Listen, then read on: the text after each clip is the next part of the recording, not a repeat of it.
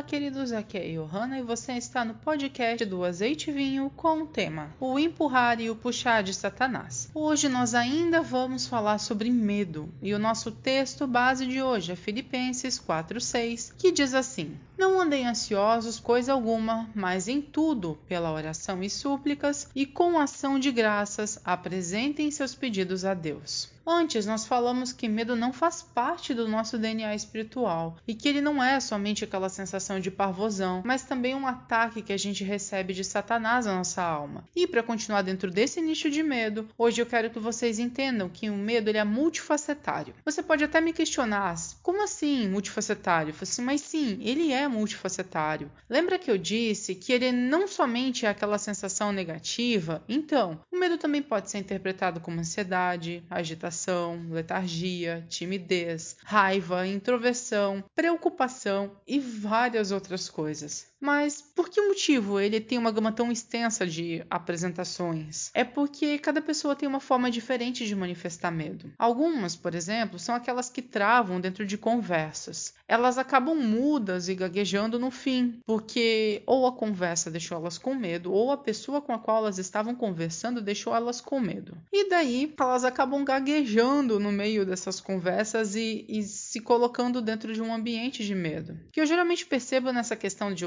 do exemplo que eu citei é que a pessoa começa com um sentimento inicial de desconforto que ela não entende que é medo. Ela não busca entender e acaba jogando para escanteio e ignorando. E esse sentimento depois ele acaba se desenvolvendo como um sentimento de timidez e vergonha por algum motivo dentro da conversa. Só que que ela não identificou o que é medo e que se a gente fizer o caminho reverso, a gente pode identificar que o que essa pessoa sentiu de fato foi medo, porque se ela não tivesse se sentido desconfortável, ou seja, se ela não tivesse se sentido sentido com medo antes. Durante a conversa, ela não teria desenvolvido aquela timidez e aquela vergonha. Outro exemplo que a gente pode citar é o do nosso texto base mesmo. Por que nós ficaríamos ansiosos por alguma coisa? Porque no final a gente acredita que possa vir um resultado ruim. Se nós ficamos ansiosos pelo que comer, a base da nossa sociedade é o medo de ficar sem ter o que comer. Se a gente fica ansioso pelo que vestir, a base da nossa ansiedade ainda é o medo de não ter o que vestir. Nós temos também a letargia, que é aquela ida para Nárnia que a gente dá quando alguma coisa acontece. De repente, você estava lá e alguma coisa aconteceu, e a sensação que você tem é que você abriu a porta do guarda-roupa de Nárnia e uma parte do seu coração se jogou lá para dentro e está conversando com os personagens. Porque a sua outra parte, que ficou aqui no mundo real, ela se sente completamente dormente ou desconectada com relação àquilo que está acontecendo. No caso, você da parte aqui que não sente nada está letárgico. Isso é uma fuga da alma, que é ocasionada pelo medo de alguma coisa. Às vezes, o medo não se manifesta de uma forma aparente. Ele surge por causa de uma breve situação do passado ou de algo que seus sentidos espirituais captaram ou estão captando de alguma parte do ambiente onde você está e que a sua consciência ela não está percebendo exatamente o que, que é. Você deve avaliar os sentimentos e as situações nas quais eles são gerados ou que eles foram gerados e que eles estão se apresentando para você conseguir entender da onde exatamente aquilo ali está surgindo. Porque o medo ele se esconde dentro de uma gama muito grande de nomes e desculpas. E digo desculpas porque esses muitos nomes que nós damos, como ansiedade, letargia, timidez, eles são atenuadores de realidade. No caso do medo, é, eles têm um efeito de fazer a pessoa ficar andando em círculos o tempo todo, sabe? Porque como ela não interpreta aquele sentimento com a realidade realidade que ele é, que ele é um sentimento de medo, é, ela fica andando por volta e dando voltas, tentando justificar o que ela está sentindo de uma forma diferente, sem encarar que de fato ela está se sentindo com medo. Eu vou dar um exemplo aqui. Se você é ansioso, você provavelmente fica agitado. Se você não entende que a sua ansiedade é uma forma de manifestação de medo, você fica tentando entender por que, que você fica ansioso e agitado, sem levar em consideração o start daquele sentimento de ansiedade, que foi o medo. Aí, na verdade, foi alguma coisa que deixou a sua alma com medo, seja uma situação, um ataque no passado ou no presente, que você está recebendo e você não identifica, por isso não consegue encontrar como sair daquilo ali. Você também pode perceber isso olhando para uma pessoa que tem crises de ansiedade seu redor. Ela interpreta que ela está ansiosa, certo? E geralmente ela vai procurar um tratamento sobre isso, que vai resultar no controle das crises, certo? Mas não na identificação, como eu já falei, qual é o motivo pelo qual ela está passando por aquilo ali. Ela não vai conseguir identificar então ela vai ficar dando voltas e voltas e voltas e não vai conseguir resolver o problema. O que vai acontecer é que ela vai conseguir manutenciar a situação dela. É tipo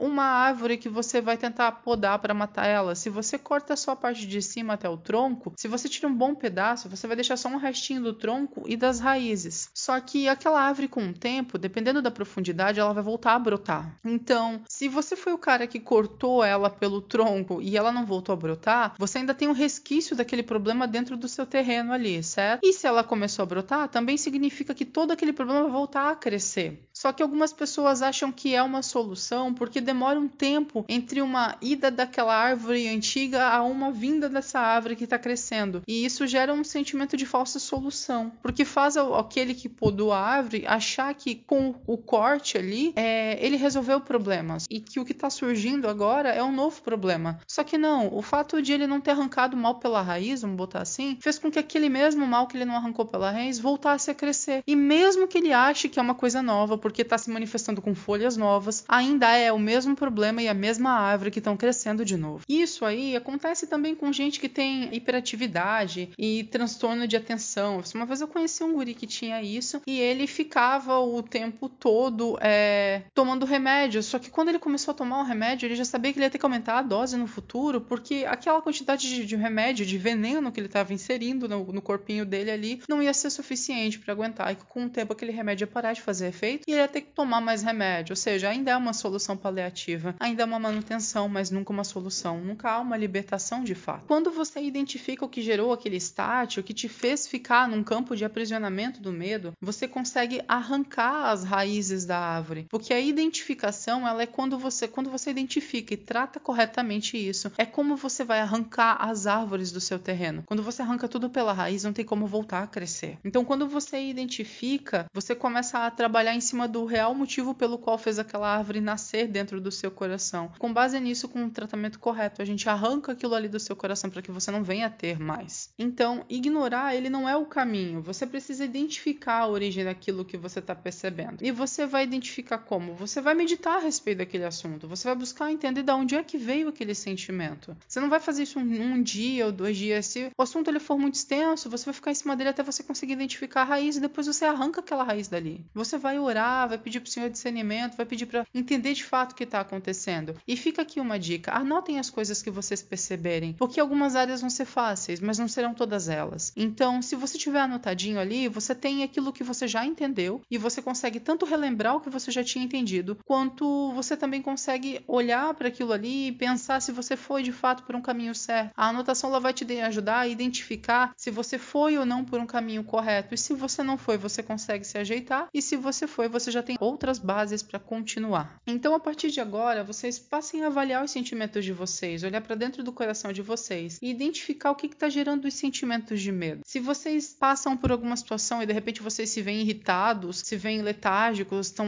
emo deslocados emocionalmente, se estão dormentes ou ficaram em pânico, procure entender o que de fato naquela situação te deixou daquele jeito. Porque a forma como a sua alma vai manifestar o medo, ela pode ser muito variada, assim, ela pode ser muito grande. Mas se você começar a se questionar do porquê você está se sentindo daquela maneira, você vai encontrar o um motivo pelo qual o seu coração ficou daquele jeito. E a partir desse motivo que você vai começar a solucionar o problema que está ali. Busquem entender os sentimentos, busquem meditar sobre eles para que vocês possam se ver livres do efeito do medo. E conforme o tempo for passando, conforme vocês forem se libertando das amarras do medo, vocês vão começar a ver que as próximas não vão ter efeito como tinham até o momento em que ela vai deixar de ter efeito. Queridos, o nosso podcast de hoje era esse. Fiquem na paz e até o nosso próximo sábado.